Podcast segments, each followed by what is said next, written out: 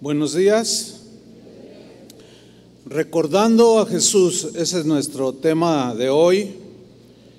Eh, la celebración de la Cena del Señor que vamos a tener hoy es uno de los eventos más importantes dentro del cristianismo. ¿Por qué? Porque es el memorial de la pasión, la muerte y la resurrección de Jesús. Pero para entender más sobre esta celebración, necesitamos ir un poco hacia atrás al origen de la Pascua que se encuentra en el Antiguo Testamento. La palabra Pascua del hebreo Pesach, Pesach, esa palabra significa literalmente pasar por alto, por encima, y de manera figurada, dice el diccionario, significa preservar y contiene la idea de mostrar misericordia. La primera mención de la Pascua la encontramos en, eh, el libro de Éxodo, en el capítulo 12, versículo 1. Quiero que vayan conmigo allí o lo ven en la pantalla. Y dice lo siguiente, habló Jehová a Moisés y a Aarón en la tierra de Egipto diciendo, este mes os será principio de los meses, para vosotros será el primero en los meses del año. Hablad a toda la congregación de Israel, diciendo, en el 10 de este mes, tómese cada uno un cordero, según las familias de los padres, un cordero por familia Versículo 5. El animal será sin defecto, macho de un año, lo tomaréis de las ovejas o de las cabras, y lo guardaréis hasta el día 14 de este mes, y lo inmolará toda la congregación del pueblo de Israel entre las dos tardes. Y tomarán de la sangre y la pondrán en los dos postes y en el dindel de las casas en las que lo han de comer. Y aquella noche comerán la carne asada al fuego y panes sin levadura con hierbas amargas lo comerán. Versículo 11. Y lo comeréis así, ceñidos vuestros lomos, vuestros calzado en vuestros pies y vuestro bordón en vuestra mano y lo comeréis apresuradamente. Es la Pascua de Jehová. Pues yo pasaré aquella noche por la tierra de Egipto y heriré a todo primogénito en la tierra de Egipto, así de los hombres como de las bestias, y ejecutaré mis juicios en todos los dioses de Egipto, yo Jehová. Y la sangre os será por señal en las casas donde vosotros estéis. Y veré la sangre y pasaré por encima de vosotros. A ustedes no los tocará el juicio. Previamente, ¿qué tenían que poner en, el dindel, en el marco de, de sus ventanas y puertas? La sangre de un cordero inocente. Y no habrá en vosotros plaga de mortandad cuando hiera la tierra de Egipto. Y este día, o sea, la celebración de la Pascua, el sacrificio de ese corderito, de ese animalito inocente, será en memoria. Y lo celebraréis como fiesta solemne para Jehová durante vuestras generaciones por estatuto perpetuo lo celebraréis. La celebración de la Pascua para Israel, como vemos en este pasaje, era la celebración, el memorial del amor de Dios hacia ellos, porque hablaba de redención, hablaba de rescate, de liberación de la esclavitud de Egipto. Los israelitas debían recordar este hecho histórico mediante el sacrificio de un corderito, de un animalito de un año inocente, que sin duda ese corderito, ese animalito, apuntaba a Jesús, que es el Cordero de Dios que quita el pecado del mundo. La Pascua. La Pascua también era una celebración que los israelitas debían de hacer cada año, que miraba hacia el pasado, hacia, ese hecho histórico, hacia ese pasado terrible que ellos habían vivido durante 400 años y también recordar la maravillosa obra de liberación que Dios había hecho con ellos, de cómo los libró de semejante situación. En la Pascua, como leímos en el pasaje, Dios pasó por alto el juicio y la destrucción de Israel. Dios pasó por encima de los hogares de los israelitas porque ellos tuvieron fe en lo que Él les dijo que sacrificaran un corderito y untaran con su sangre los marcos de sus puertas y ventanas. Ese cordero inocente que habían sacrificado, al hacerlo ellos estaban mostrando su fe, pero en, en realidad lo que hicieron, proféticamente hablando, era la sangre del Cordero de Dios en sus vidas, que los evitaría que pasaran el juicio de Dios sobre Egipto en este caso. Celebrar la Pascua para los israelitas los iba a llevar o los conduciría a través de las generaciones a no olvidar lo que Dios había hecho por ellos, porque somos muy dados a olvidar. Se nos olvida muy fácilmente las cosas. Por eso el Señor les dijo, tienes que recordar esto para que no se te olvide. Tienes que hacer memoria de dónde te saqué. Para nosotros es algo semejante. Debemos de recordar a Jesús y no olvidarnos de dónde nos sacó y vivir fielmente hasta el día final. ¿Cuántos dicen así sea? Bien. Dios, precisamente como conoce al ser humano, les advirtió a los israelitas que no se olvidaran, que recordaran lo que él había hecho, que no lo abandonaran después de tan enorme favor. En Deuteronomio capítulo 8, versículo 11, les hace esta advertencia de no olvidar. Cuídate, dice, Deuteronomio 8:11, cuídate de no olvidarte de Jehová tu Dios. Alguien dirá, pero ¿cómo me voy a olvidar de Dios? Vaya que sí. Por eso les dice, cuídate, cuida tu corazón de no olvidarte del Señor tu Dios para cumplir sus mandamientos, sus decretos, sus estatutos que yo te ordeno hoy. Versículo 12. No suceda que comas y te sacies, noten la bendición de Dios sobre su pueblo. No suceda que comas y te sacies y edifiques buenas casas en que habites y tus vacas y tus ovejas se aumenten y la plata y el oro se te multiplique y todo lo que tuvieres se aumente. Ahí está la bendición de Dios, pero cuídate, dice, de no olvidarte del Señor Versículo 14.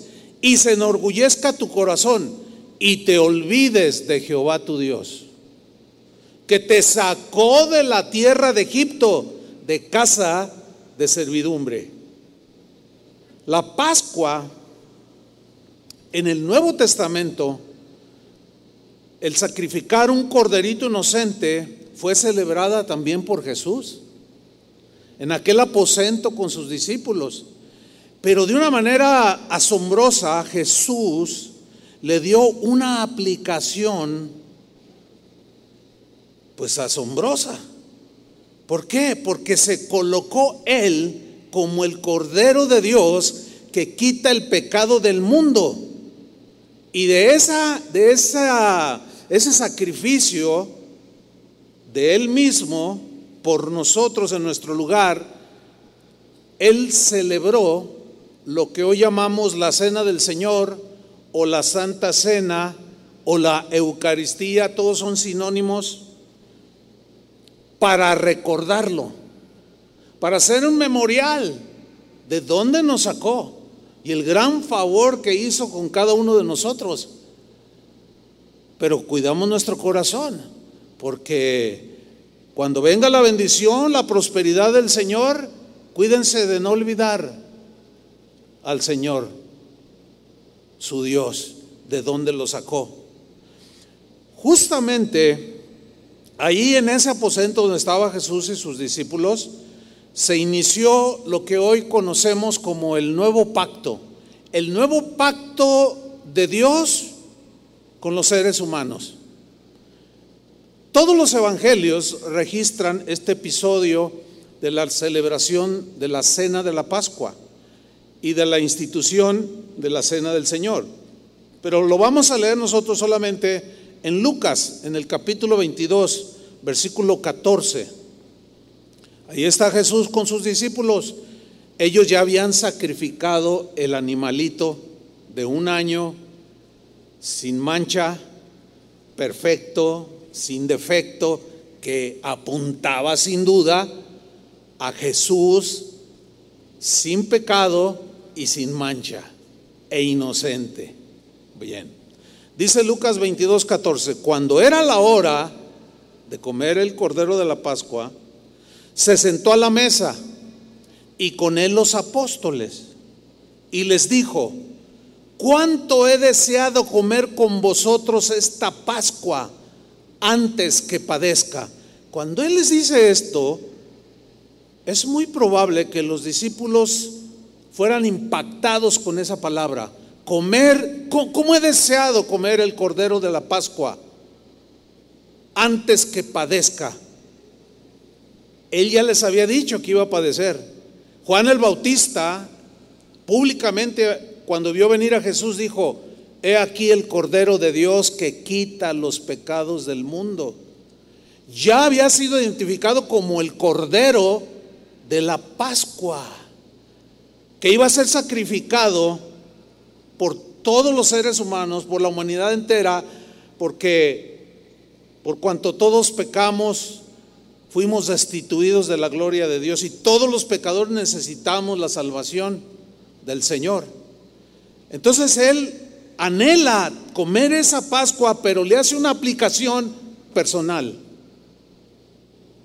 Antes que padezca yo, como el cordero sin mancha, inocente. Versículo 16. Porque os digo que no la comeré más hasta que se cumpla en el reino de Dios.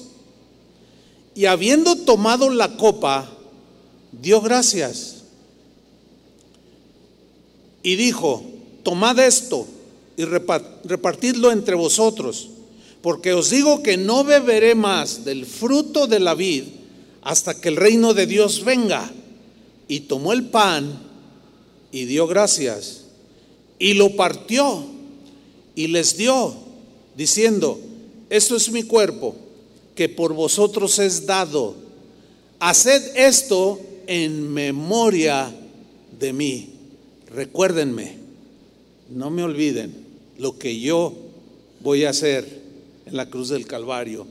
Yo me imagino los rostros de los discípulos impactados, asombrados de semejante acontecimiento que ellos estaban viviendo frente al Creador del universo, frente a ese Cordero Santo sin mancha, apartado de los pecadores, limpio y puro de corazón. Recuérdenme, Versículo 20. De igual manera, después de que hubo cenado, o tomar el, comer el cordero, literal el animalito, tomó la copa, diciendo, esta copa que contenía el fruto de la vid es el nuevo pacto en mi sangre, que por vosotros se derrama. Cuando él dice esto en la mente de los discípulos, que por años junto con sus padres, habían celebrado el Cordero de la Pascua de Éxodo capítulo 12. Y cuando ellos oyen, esto es mi sangre, la sangre del nuevo pacto que por vosotros es derramada, se derrama como aquel corderito. Y todo aquel que sea cubierto por esa sangre el juicio de Dios pasará por encima. ¿Sobre cuántos de nosotros está limpiándonos, purificándonos la sangre de Cristo? Pasará el juicio. De, manera que si alguno está en Cristo, ya no hay condenación para los que estamos en Cristo Jesús. Aquí vemos pues a Jesús estableciendo lo que hoy conocemos como, como la cena del Señor. Él quería tener una profunda comunión, comer el cordero, así literal como leímos en Éxodo, comerlo, o sea, eh, asarlo al fuego y comerlo.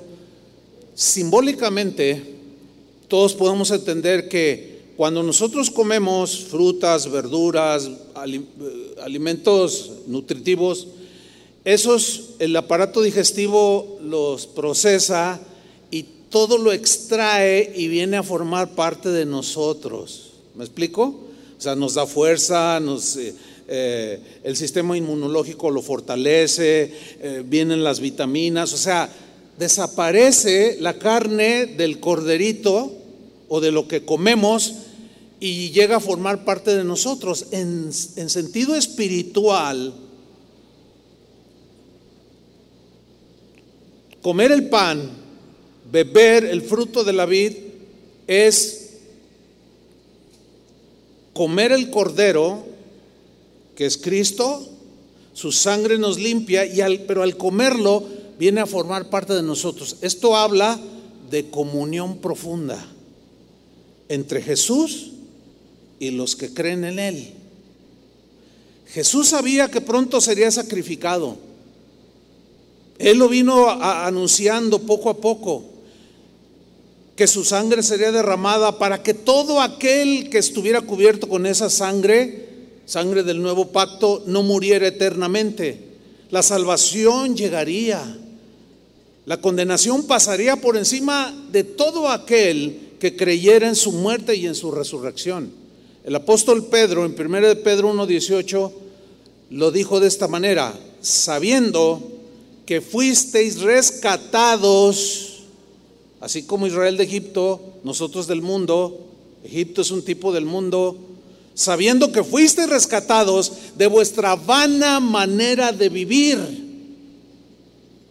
Otras traducciones dicen de su corrupta manera de vivir, de su pecaminosa manera de vivir, la cual recibisteis de vuestros padres.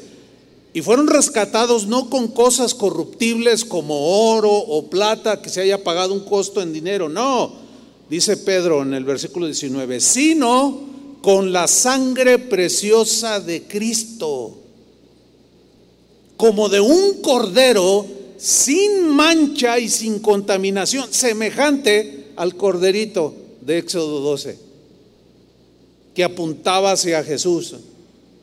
Ahora nosotros, en este siglo XXI, damos gracias a Dios, pero no por el cordero que libró a Israel de Egipto. O sea, no el corderito inocente, aquel animalito literal, no, sino damos gracias por el Salvador, por Jesús, el Cordero de Dios, que quita el pecado del mundo, que con el sacrificio de su cuerpo y el derramamiento de su sangre nos otorga y otorga eterna redención a todo aquel que cree. ¿Cuántos creen? Denle un aplauso al Señor, Él merece eso. Amén.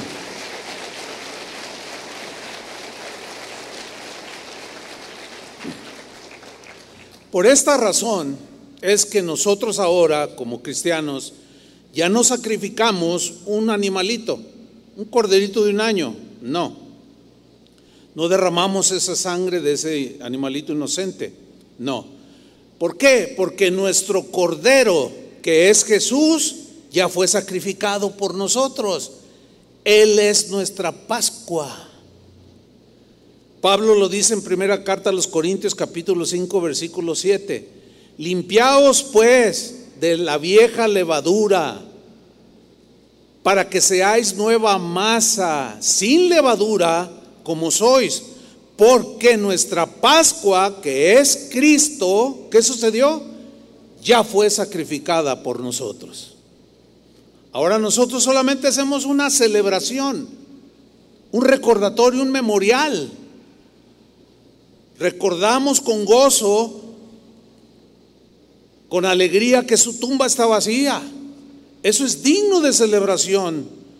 Celebramos no solo en agradecimiento por su sufrimiento, por su, la pasión y su muerte, sino por su resurrección, porque Él ha resucitado.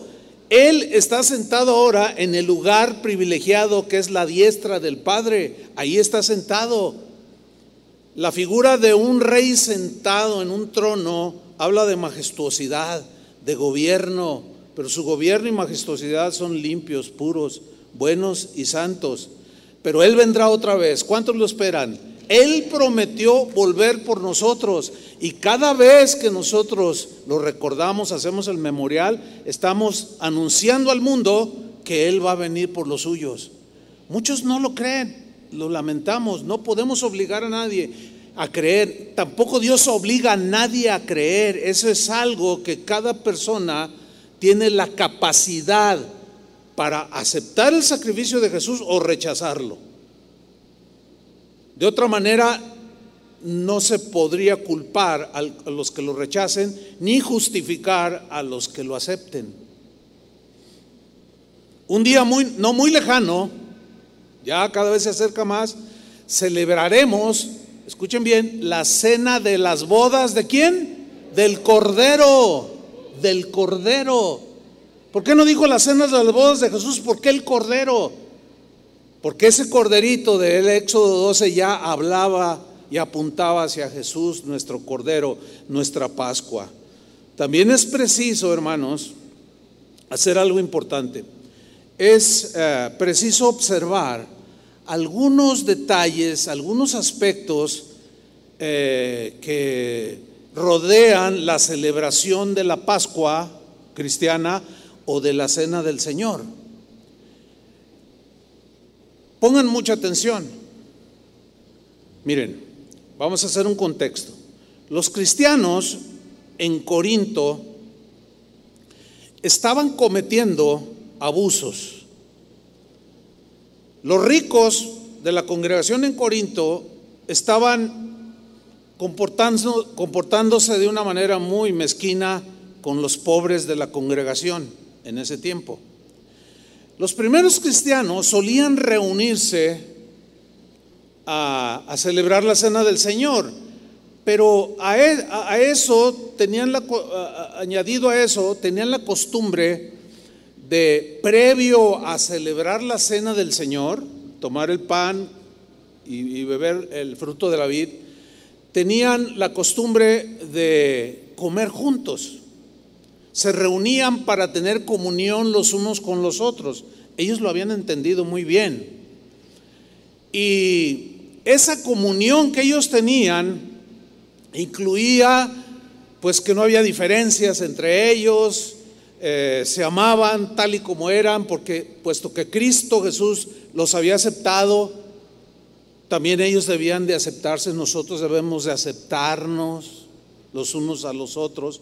Sin embargo, los ricos, de manera egoísta, los ricos en Corinto, no compartían con los pobres esa comida a la que llamaban fiestas del, amor cristiano, así les llamaban, celebraciones del amor cristiano, donde convivían, comían, compartían los alimentos, pero los ricos estaban teniendo actitudes muy tristes, muy vergonzosas, nada cristianas, menospreciaban y humillaban a los pobres de la congregación en Corinto. Sucedía que algunos, eh, era como, eh, esas comidas eran como cuando se nos invita, va a haber una reunión de matrimonios y va a ser de traje, o sea, cada quien trae eh, para comer y compartir con los demás. Esa es la idea. ¿sí? Entonces algunos de los ricos en Corinto se adelantaban y no compartían con los pobres lo que llevaban para comer. O sea, los menospreciaban, ¿sí? los humillaban. en su desorden, algunos cristianos en Corinto se excedían, comían de más para no compartir con los otros. Pero lo, peor es que algunos se emborrachaban y perdían el control. Y aquellas fiestas de amor cristiano, previas a la cena del Señor, estaban desvirtuando la doctrina de Cristo, estaban desvirtuando esa celebración tan solemne que es el memorial de lo que Jesús hizo en la cruz. Estaban pisoteando, estaban avergonzando con su conducta el Evangelio de Cristo. Fíjese que de unos 15 años aproximadamente hacia, de 15 años a la fecha, eh, comenzaron a suceder una serie de acontecimientos eh, cuando se celebraba una boda. O sea, un joven cristiano se casaba con una joven cristiana.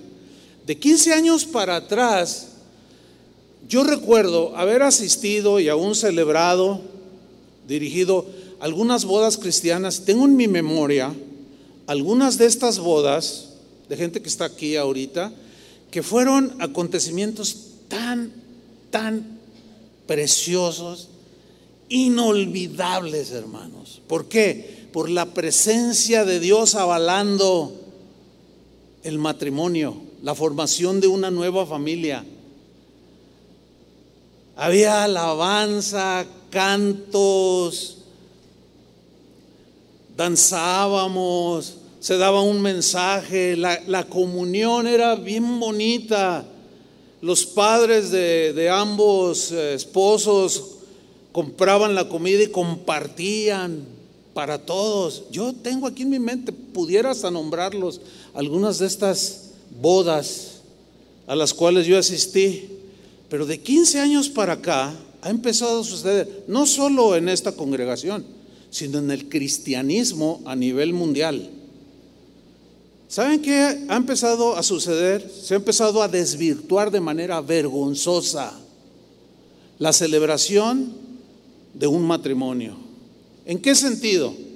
Una vez asistí a una boda, yo la presidí, estuve allí un rato, comí incluso con todos, pero yo tenía que venirme porque tenía otra boda, imagínense.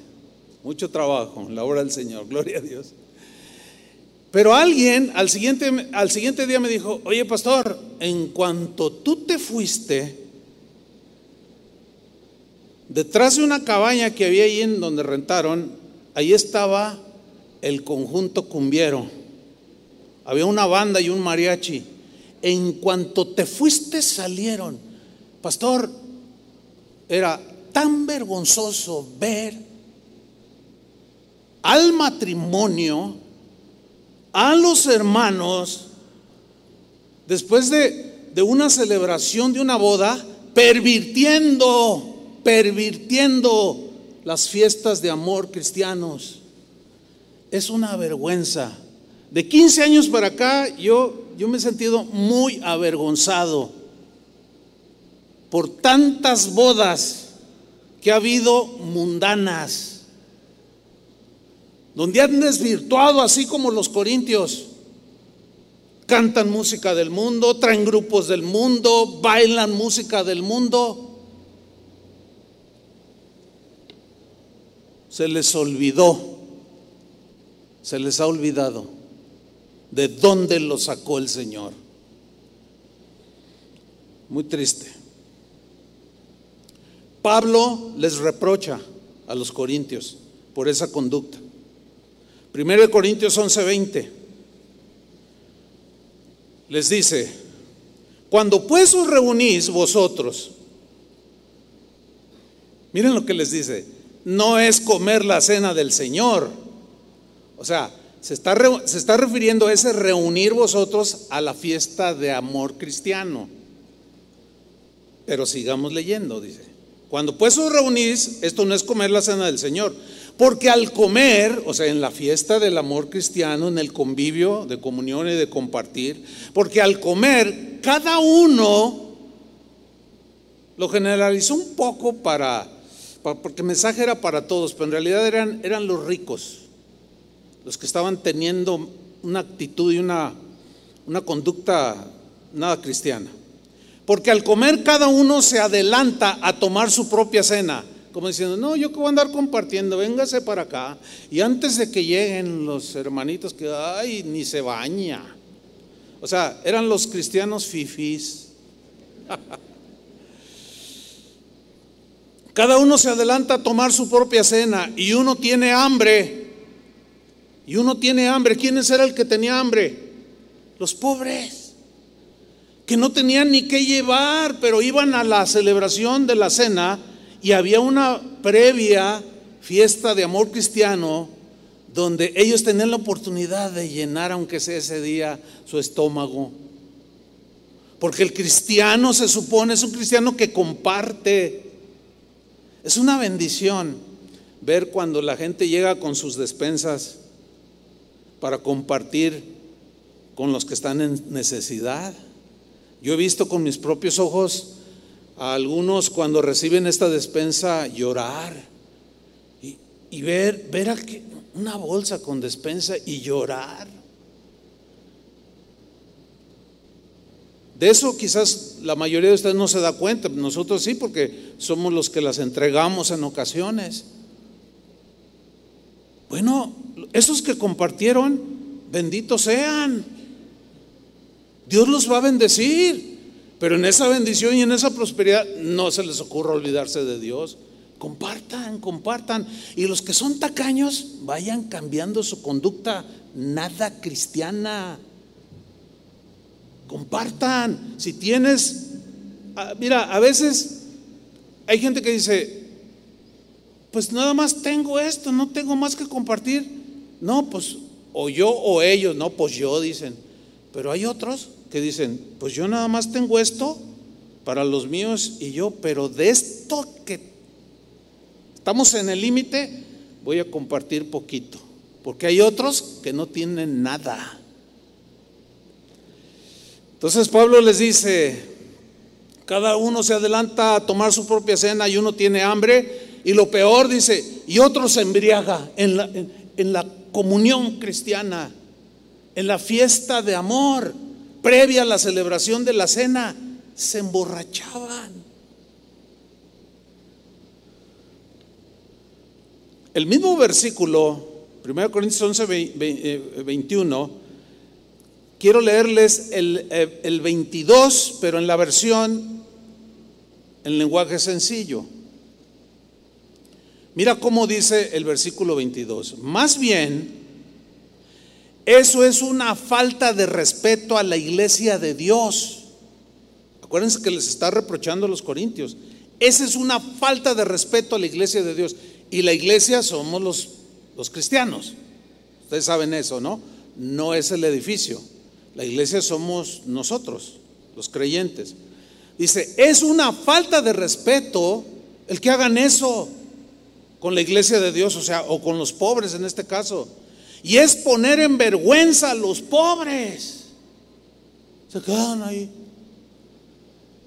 Quizás hasta con una ilusión de, hoy voy a comer una pieza de, de cabrito, qué sé yo. Y esto se la comían. Y en su egoísmo y tacañería, hasta se emborrachaban. Qué terrible. Hasta parece el siglo XXI.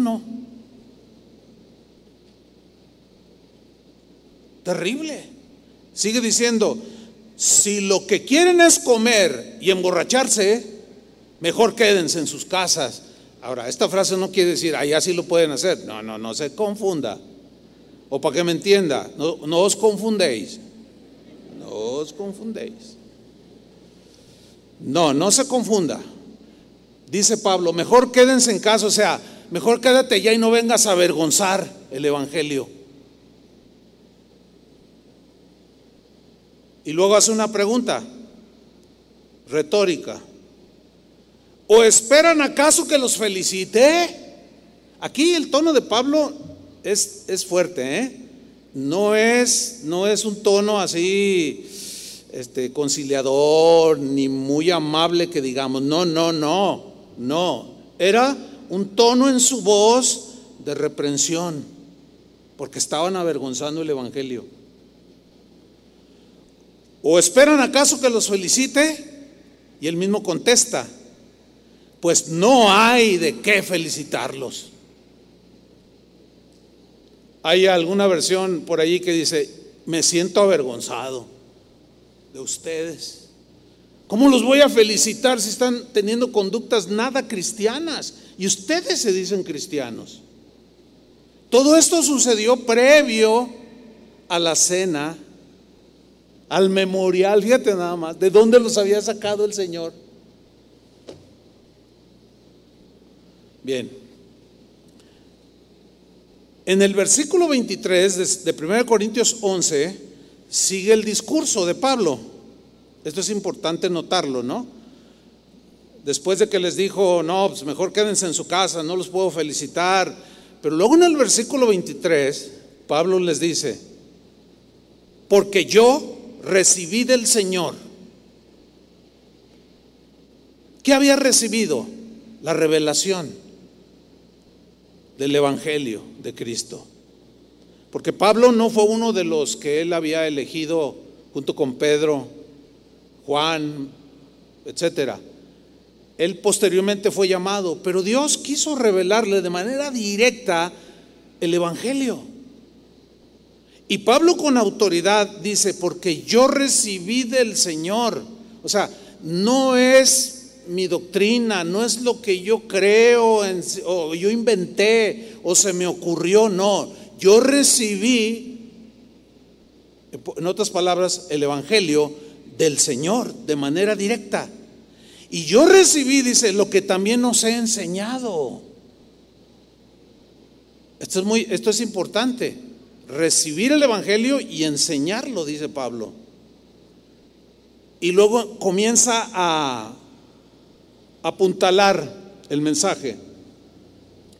Y dice, que el Señor Jesús, eso había recibido y eso les había enseñado, pero se les había olvidado que el Señor Jesús, la noche que fue entregado, ¿qué hizo?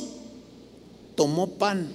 Ahora, ¿se acuerdan que también en la Pascua de Éxodo 12 eh, comieron pan sin levadura? ¿Se acuerdan? Y comieron eh, eh, hierbas amargas. Las hierbas amargas hablaban de la, de la, de la amargura, del sufrimiento, que ellos habían padecido y el pan sin levadura, en la Biblia la levadura simboliza el pecado. Porque la levadura en la masa, un poco de levadura es la que hace que se esponje, ¿no es cierto? Llena toda la, la masa que hace un pan, le mezclas una porción, la metes al horno y la levadura hace que se esponje. ¿Sí? Entonces un poquito de levadura invade toda la masa y se esponja. Y en la Biblia la levadura es sinónimo o simboliza el pecado. En otras palabras, un pecado no confesado y guardado en tu corazón te puede contaminar todo, espíritu, alma y cuerpo. Pablo en primera carta a los Corintios habla de ese pan sin levadura. 1 Corintios 5, 6. Está en el mismo discurso, pero eh, seis capítulos antes. Esto que vamos a leer ahora de la levadura sigue en el mismo discurso de Pablo, en la misma carta, previa a la cena del Señor. Dice así, no es buena vuestra jactancia pues es que jactarse, enorgullecerse, tomar una actitud soberbia, nunca será bueno. Porque Dios resiste al soberbio, pero le favorece al humilde de corazón. Y Pablo les dice, no, no, no, ustedes están enorgullecidos. El orgullo nunca los va a llevar a ningún lugar seguro ni bueno. No es buena, dice Pablo, su jactancia. Y les hace una pregunta retórica igual. ¿No sabéis que un poco de levadura o de orgullo en este caso, leuda, invade toda la masa? Y luego dice el versículo 7, limpiaos pues de la vieja levadura. vieja levadura aquí significa los pecados, de los cuales el Señor nos perdonó, nos libró, nos hizo alejar, Él los borró completamente. Eso significa la vieja levadura. Aquí.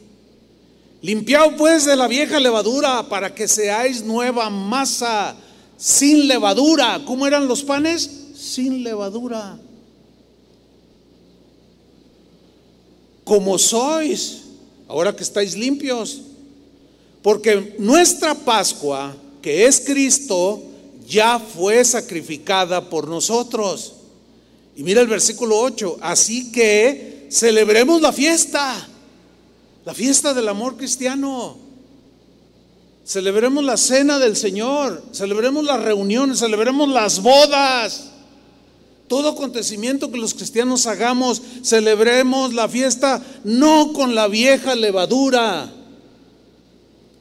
sino con la ni con la levadura de malicia y de maldad, de maldad aquí habla de, de corrupción pecaminosa, de actos y acciones pecaminosos, no propios de un cristiano. No, sino con panes sin levadura, de sinceridad y de verdad. Volvamos a 1 Corintios 11, 23. Sigue diciendo Pablo, porque yo recibí del Señor lo que también os he enseñado, que el Señor Jesús la noche que fue entregado tomó pan. Bueno, versículo 24. Y habiendo dado gracias por ese fruto de la tierra, por el trigo que produjo la tierra, habiendo dado gracias, la palabra dar gracias aquí viene de un vocablo griego, eucaristeo. De esta palabra se deriva la palabra Eucaristía, que es muy familiar para nosotros. No es una palabra eh, netamente con connotación exclusiva religiosa, no. Significa, Eucaristía significa dar gracias. Así de sencillo. Entonces, habiendo dado gracias por el fruto de la tierra, por el pan sin levadura que tipificaba a él y nuestras vidas, etcétera, dice, ese pan lo partió ese hecho de partirlo, simbólicamente estaba hablando Jesús de su cuerpo que sería quebrantado, flagelado, golpeado, humillado. Y dijo, tomad, comed. Porque en el momento que se come y, lo dijera el estómago, ya viene a formar parte de ti. Ya se forma parte de ti. Entonces, de manera espiritual, en sentido espiritual, nosotros comemos ese pedazo de pan que representa el cuerpo de Cristo sacrificado por nosotros. Y al comerlo de manera espiritual, Cristo está en nosotros y nosotros en Él. Les dijo, tomad, comed, esto es mi cuerpo que por vosotros es partido. Los rostros de los discípulos sin duda no dejaban de asombrarse y de manifestarlo. Yo me imagino a Pedro que era como, el más expresivo haciendo, porque previo a eso se acuerdan cuando le dijo, Señor, que esto no te acontezca. No, no, no, que no te pase. ¿Cómo vas a morir? ¿Cómo, cómo no permitas que quítate, Satanás? Le dijo. Estás poniendo tu mira en las cosas de los hombres y no en las cosas de Dios. Entonces, este, este pan representa mi cuerpo que por vosotros es partido. Y luego les, les dice, les da el, el mandamiento, haced esto, recuérdenme, hagan memoria de mí, recuérdenme de dónde, recuerden de dónde lo saqué, recuerden lo que me costó, Recuerden que el Padre proveyó el Cordero de Dios que quita el pecado del mundo, que soy yo, y que mi cuerpo será partido, y todo ese sufrimiento que experimenté, el derramamiento de mi sangre, fue un alto precio, como para que anden jugueteando como los corintios y andemos mezclando y pervirtiendo las cosas santas de Dios. Recuérdenme para que no se les olvide. Hagan esto en memoria de mí. Enseguida en el versículo 25 dice, asimismo tomó también la copa que contenía el fruto de la vid, el jugo de la vid, después de haber cenado, o sea, después de haber comido el corderito literal que habían sacrificado de un año. Después de haber comido ese corderito, ahora el cordero de Dios dijo, esta copa que contenía fruto de la vid es el nuevo pacto en mi sangre. Ahora, era fruto de la vid, no era sangre. Era un símbolo. El jugo del fruto de la vid simbolizaba la sangre de Cristo. Haced esto, o sea, tomar, comer, beber, todas las veces que la bebiereis en memoria de mí. Así pues, todas las veces que comiereis este pan y bebiereis esta copa, la muerte del Señor anunciáis. ¿Qué significa? Que Él murió por nosotros, que Él murió por todo el mundo. Y estamos anunciando, proclamando que a través de esa muerte, de ese Cordero Santo, el ser humano puede encontrar perdón de sus pecados, redención, rescate, salvación. Y no debemos de dejar de predicar este mensaje hasta que Él venga, tal y como lo dice ahí. Versículo 27, de manera que cualquiera que comiere este pan, aquí Pablo entra en el meollo del asunto con los corintios, con algunos. De manera que cualquiera, quien sea, que comiere este pan o bebiere de esta copa del Señor indignamente,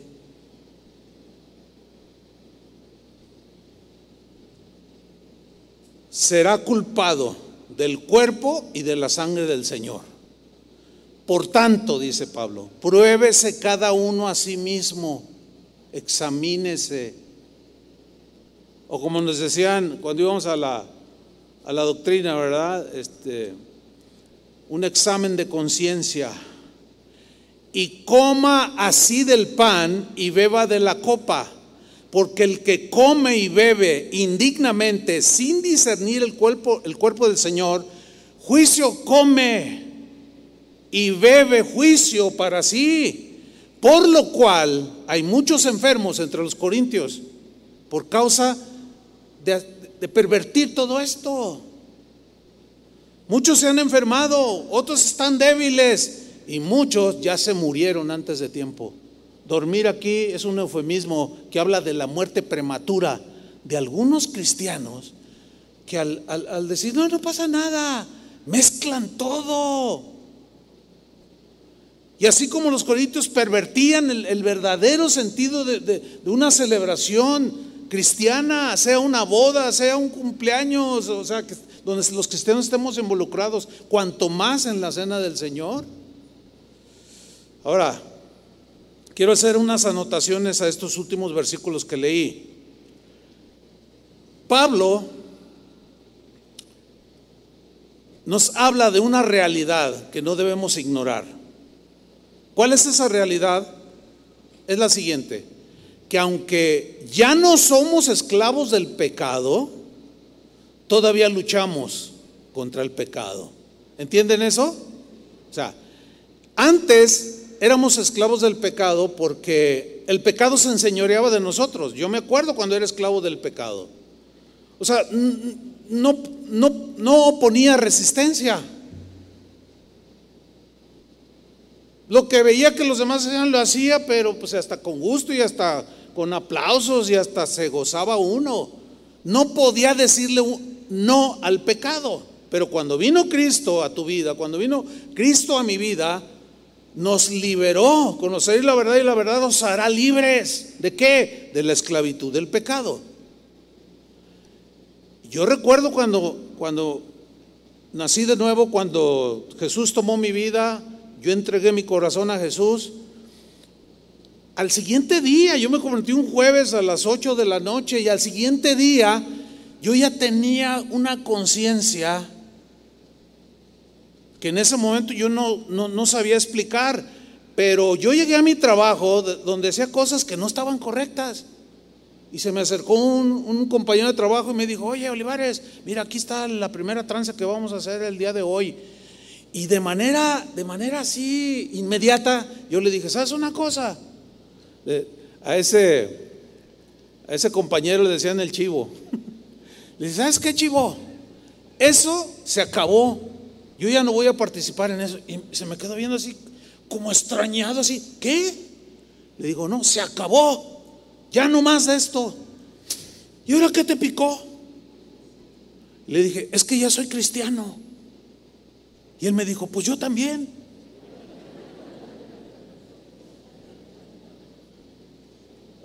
Me empecé a dar cuenta que ya el pecado ya no se enseñoreaba de mí.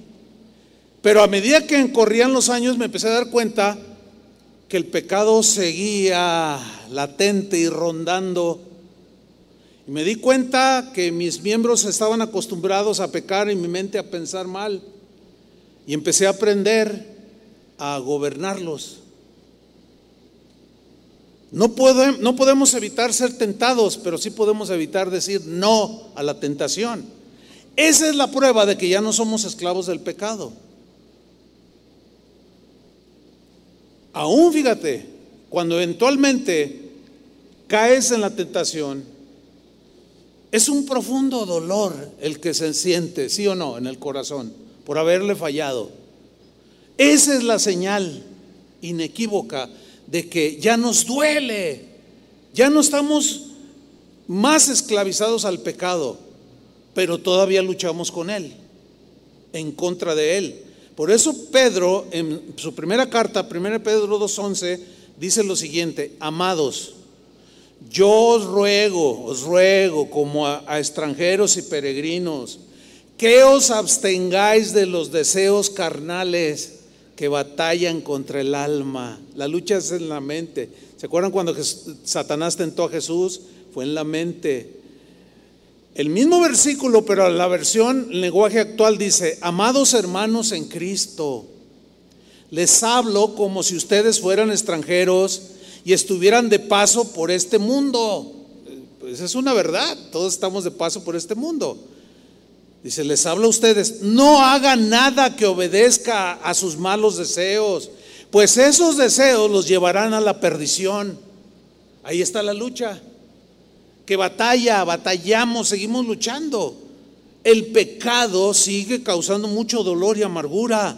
Sin embargo, Jesús anhelaba tener y sigue anhelando tener profunda comunión con nosotros cuando los recordamos en lo que Él instituyó y conocemos como la cena del Señor. Volvemos a Primera de Corintios 11, 27 para leer nuevamente, de manera que cualquiera que comiere este pan o bebiere esta copa del Señor indignamente será culpado del cuerpo y de la sangre del Señor. ¿Qué es comer indignamente? Bueno, en primer lugar, es una verdad que todos somos indignos del Señor, ¿sí o no? Todos somos indignos, porque todos estamos manchados con la mancha del pecado. Todos fuimos, como pecamos, fuimos destituidos de la gloria de Dios. Entonces no somos dignos de pararnos enfrente de Él. No merecemos nada de parte de Dios. Sin embargo, por su gracia, aún estando muertos en nuestros delitos y pecados, por gracia somos salvos por medio de la fe. Él nos dio vida cuando estábamos muertos en nuestros delitos y pecados. Nos dio vida cuando creímos. Entonces, por una parte, nadie es digno. Pero a lo que Pablo se refiere aquí, comer indignamente, es a la conducta deliberada, pecaminosa que los corintios estaban teniendo de menospreciar al pobre, de enseñorearse de él, de no compartir la abundancia que Dios les había dado, les había dado olvidándose de lo que Dios había, cómo los había sacado de la miseria de Egipto. A lo que Pablo se refiere es esa conducta irreverente, burlona, blasfema, conducta nada cristiana que los cristianos en Corinto estaban teniendo. O sea, la actitud de los corintios era, pues vamos a tener, eh, vamos a celebrar la cena del Señor y previo, pues la fiesta del amor. Pero ya en su mente empezaban, ah, pero lo que yo lleve, yo no voy a compartir con esos, que trabaje, y a mí me cuesta, y yo no, lo que lleve yo me lo como. Y otro se llevaba escondido, así como en las bodas se llevaban sus botellas escondidas y se emborrachaban. Y después de todas esas conductas vergonzosas, ponían cara de santito. De yo no fui, yo todo está bien conmigo. Y vamos a comer la cena del Señor. Y vamos a recordar lo que Él nos liberó. ¿Cuál? ¿Qué desvergonzados eran estos? ¿A recordar qué? Si eran, seguían esclavos. Es, a eso se refiere comer indignamente, o sea, de manera deliberada, sabiendo que tu conducta es mala y, minimizarla, sabiendo que es malo que estés pleiteando y peleando con tu esposo cada día.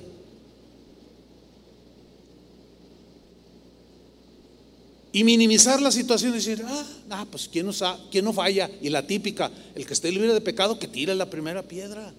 O sea, siempre justificándonos. Y Pablo dice, no, si alguno se atreve a tener semejante eh, condición en su pensamiento, está comiendo juicio de parte de Dios. Pero hay algo importante aquí, síganme con mucha atención, ya estoy terminando. Versículo 28. Por tanto, dice, pruébese cada uno a sí mismo Que Dios me dé gracia para explicarle en breves palabras por qué Pablo dijo, pruébese cada uno a sí mismo. Mire, es muy importante que notemos que no, esto que está diciendo Pablo aquí no es una exhortación para que los cristianos en Corinto, en este caso, se obstuvieran o, se eh, los llevara a abstenerse de participar en la cena del Señor. No, no, no. No es una exhortación como diciendo, ¿saben qué? No la tomen, ¿eh? No la tomen porque sus conductas son malas. No, eso no es lo que Pablo está diciendo. Tampoco el hecho que les dice, el que toma, come juicio y bebe juicio, tampoco es una advertencia para no tomarla. No, no, no. Escúchenme cristianos. Es al contrario, les está señalando sus conductas malas precisamente para invitarlos a que se arrepientan de esas conductas, de esos pensamientos, de esas acciones que estaban cometiendo contra otros hermanos, contra Dios mismo, se arrepintieran de esas conductas, de esos pecados no confesados se pusieran a cuentas con los cristianos que estaban humillando, dejaran los pleitos, dejaran las discusiones, los desprecios, las ofensas. Y por eso Pablo les dice, pruébese cada uno a sí mismo, o sea, reconozcan que han pecado. Y una vez que reconozcan que han pecado, que se han peleado, que han dicho malas palabras, que han tenido pensamientos sucios, una vez que que, los ubiquen y los reconozcan, arrepiéntanse, pídanle perdón al Señor. El apóstol Juan lo dijo muy claramente, si confesamos nuestros pecados, ¿qué? Él es fiel y justo para perdonarnos y limpiarnos de toda maldad. Su sangre sigue siendo efectiva para seguir limpiándonos, pero no seremos limpiados si no nos arrepentimos. Entonces, fíjese, yo, yo he estado a través de los años en infinidad de celebraciones de Santa Cena. No solo en casa de oración, sino en otras congregaciones. A veces me invitan a, yo presidir la, la ceremonia. el memorial. Y, yo me fijo, yo recuerdo haber visto a alguien que cuando se dio la explicación y, se, y pasaron con el pan y el, fruto de la vid, él dijo, no, yo no, y se cruzó de brazos. No, no lo voy a tomar, dijo, y yo lo observé. Y no, no tomó la cena del Señor. Y al final me acerqué con él y dije, oye hermano, ¿por qué no tomaste la cena del Señor? No, es que ando mal. Precisamente, precisamente porque estás mal, debías de arrepentirte y tomar la cena del Señor. Ahora, bien que no lo tomaste, en el sentido que no estás arrepentido y estás a lo mejor mínimo, no, no, pues no, no, ¿para qué lo tomo? ¿Para qué como juicio? No, es que la invitación no es para no comerla, sino para arrepentirnos. ¿Entendieron, cristianos? Entonces yo, no quisiera que eso pasara aquí con algunos. No, pues es que yo ayer transé a mi patrón y le volé dos mil pesos. No, no, no soy digno de, de tomar la cena. No, pues arrepiéntete y regrésalos. Propóntelo en tu corazón. Perdóname, Señor, robé. Y toma, por favor, la cena del Señor. Acuérdate de lo que Él hizo para que no vuelvas a hacer esa, ese pecado. ¿Me expliqué, hermanos? Espero que sí. Pruébese cada uno a sí mismo y coma así del pan y beba de la copa, ¿ven? Es la invitación a tener comunión profunda con Jesús de manera espiritual. Vamos a, proceder al memorial. Un par de instrucciones. En primer lugar, pónganse de pie. Número uno, pónganse de pie. Número dos, quítese el cubrebocas, por favor. Y póngalo por ahí, a un lado.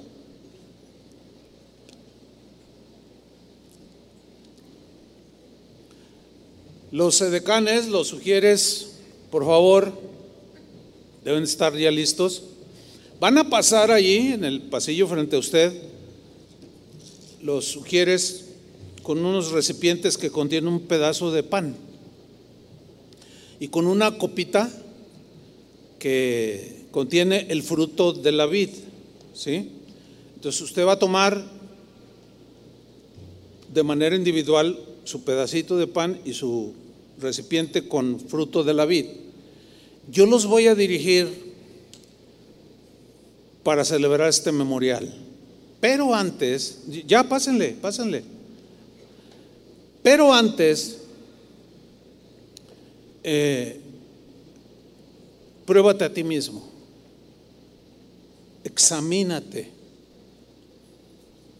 Y acepta tu culpa. Acepta tu pecado, acepta tus blasfemias, acepta tu, tu avaricia, acéptala, reconócela. Pero no te quedes ahí, pídele perdón. Arrepiéntete, dile, Señor, ayúdame. Sin tu gracia yo no puedo, ayúdame. Tu sangre preciosa me limpie. Quiero estar limpio, sin levadura, para recordarte lo que tú hiciste en la cruz del Calvario por mí. Cierren sus ojos mientras reparten los elementos. Cuando lleguen delante de ti, tú lo tomas y hagamos este examen. Cierra tus ojos.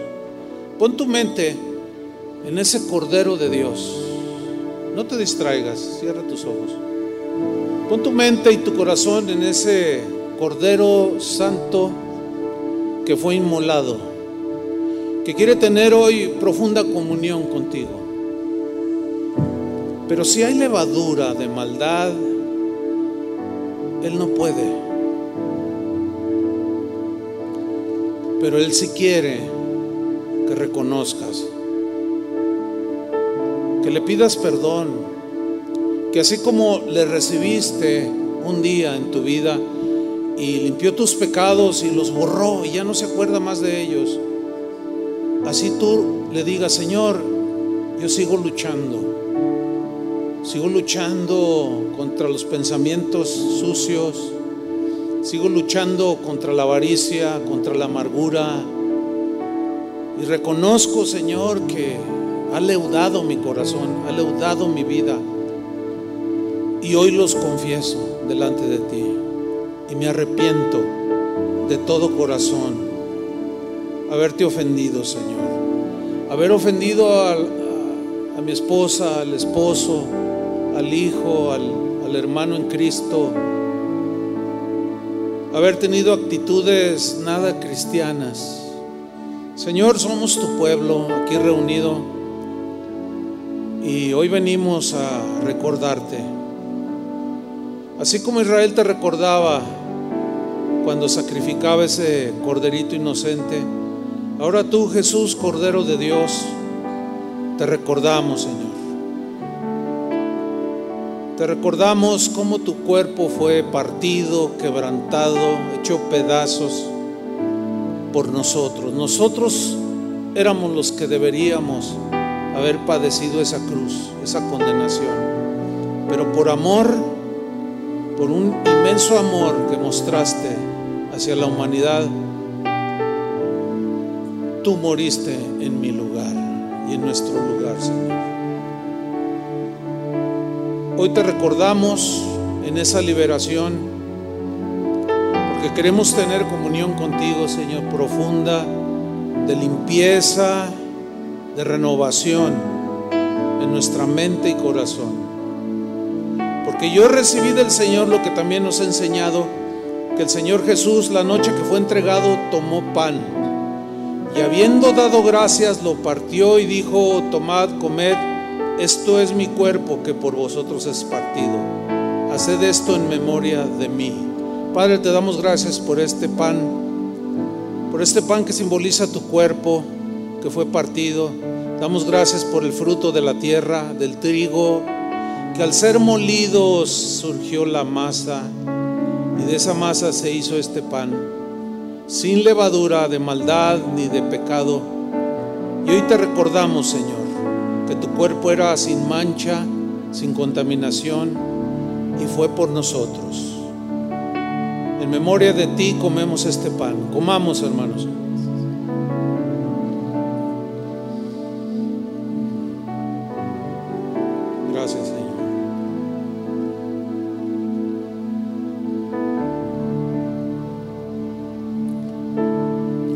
Tomó también la copa después de haber cenado diciendo, esta copa es el nuevo pacto en mi sangre.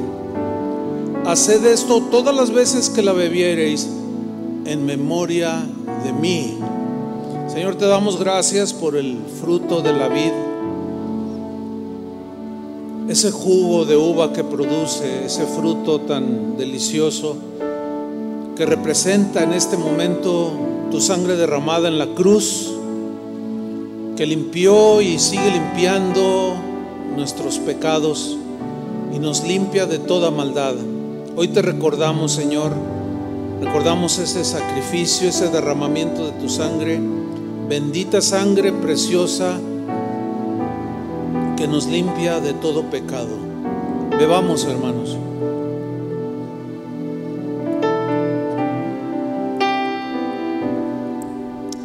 Deja a un lado la copita por ahí a un lado, levanta tus manos al Señor y adorémosle con gratitud.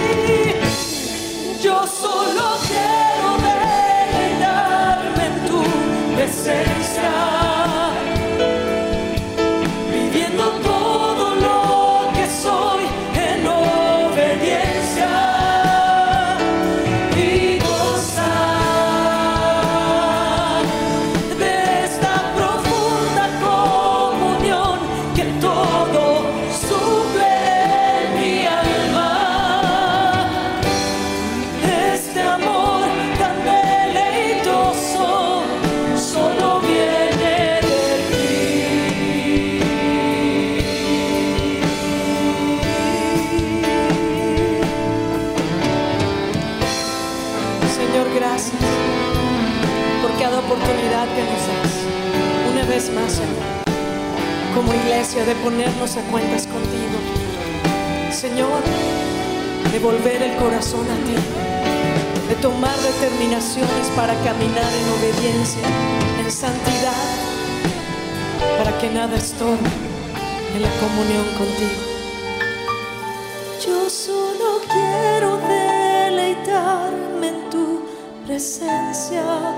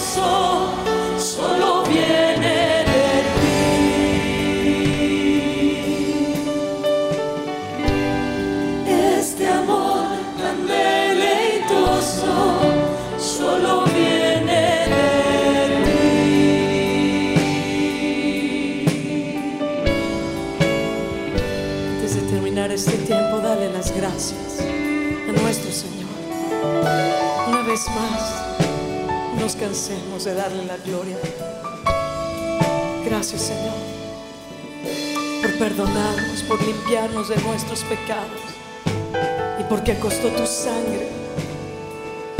Un sacrificio cruento en esa cruz, que nosotros pudiéramos tener libre acceso a tu presencia, comunión con el Padre, que ya no seamos enemigos tuyos. Gracias Señor por tu muerte. Y porque también Señor tú resucitaste y estás sentado a la diestra del Padre. Eres el Todopoderoso. Tienes el poder para perdonar nuestros pecados y para dar vida eterna al que confiese sus pecados y pone su fe en tu sangre derramada en la cruz para perdón de sus pecados. Gracias Jesús. Gracias Jesús por una salvación tan adoramos Señor. Te adoramos.